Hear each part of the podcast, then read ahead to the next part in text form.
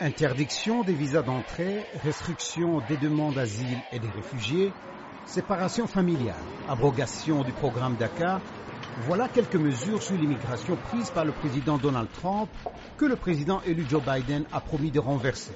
Pour ce faire, il pourra émettre de nouveaux décrets. Maureen Sweeney est directrice de l'Observatoire de l'immigration au Maryland Carey Law.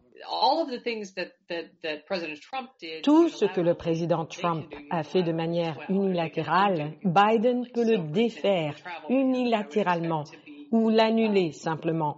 Par exemple, je m'attends à ce que l'interdiction de visa d'entrée soit annulée et presque immédiatement, le plafond des réfugiés va changer. C'est clairement quelque chose que le président a le pouvoir de faire. Les efforts du président Trump pour mettre fin au programme DACA ont déclenché durant son mandat des grandes manifestations.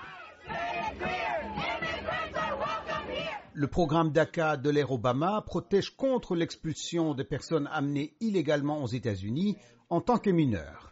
Trump a déclaré que ce programme est comme une amnistie illégale, mais a promis d'aider les bénéficiaires si le Congrès agissait. J'aime ces gens. J'espère que le Congrès pourra les aider et le faire correctement. Le Congrès n'a pas agi et le sort du programme DACA se joue devant les tribunaux. La décision de justice la plus récente ordonne aux agences d'immigration de rétablir complètement le programme. Mais ceux qui s'y opposent jurent de continuer à le contester devant les tribunaux. Une chose est sûre, le dénouement prendra du temps.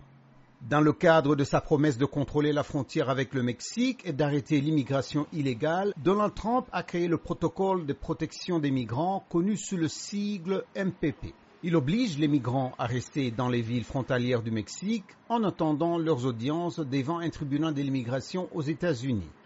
Les experts affirment que l'annulation et le rétablissement de la protection du droit d'asile seront les plus difficiles. Sarah Peels est analyste à l'Institut de politique migratoire. Je pense qu'ils vont probablement ralentir ce problème. Il est certain qu'au début de l'administration, ils cesseront d'inscrire de nouvelles personnes au MPP ou resteront au Mexique. Les partisans de la politique d'immigration du président Trump disent que les changements étaient nécessaires. Laura Rice de la Heritage Foundation.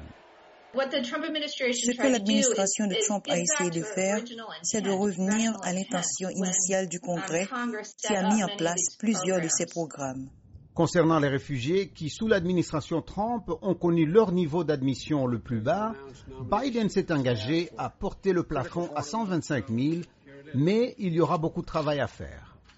Et l'immigration ne sera certainement pas en tête de la liste de priorités de Biden à cause de la pandémie de coronavirus qui fait rage aux États-Unis.